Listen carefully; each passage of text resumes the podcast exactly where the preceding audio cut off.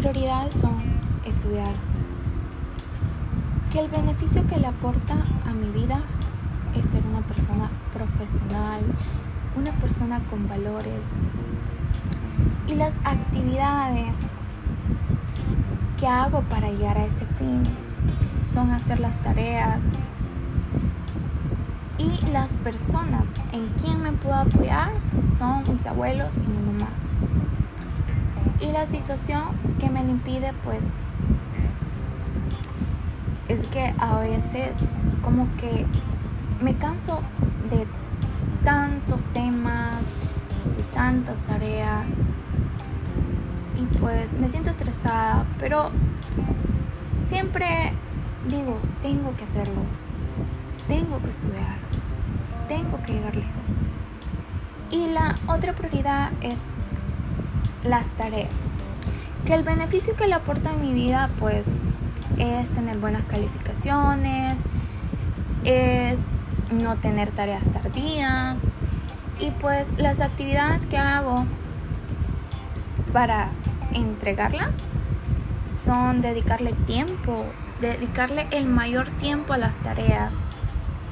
Y las personas en quien puedo apoyarme, pues es mi mamá.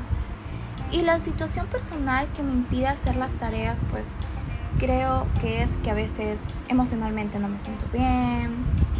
Pero siempre digo, tengo que hacer la tarea, porque pues yo soy una persona de que pues le gusta enviar las tareas antes del tiempo. Siempre digo, tengo que hacerla y pues la hago.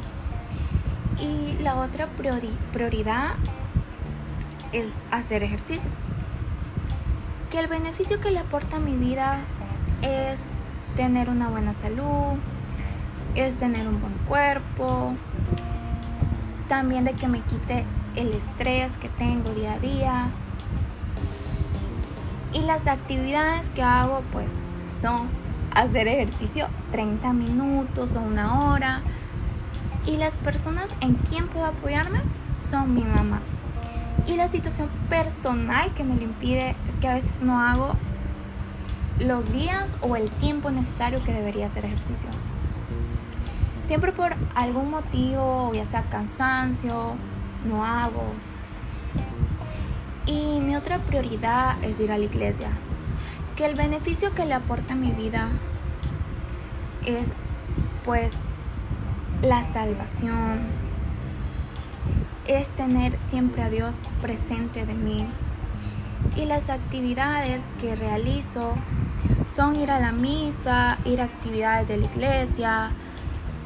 Y las personas en quien puedo apoyarme son mi mamá y la situación personal que me lo impida, pues es que a veces no tengo ganas de ir a la iglesia, es que a veces no me siento bien para ir, pero siempre hay algo que me dice, tienes que ir.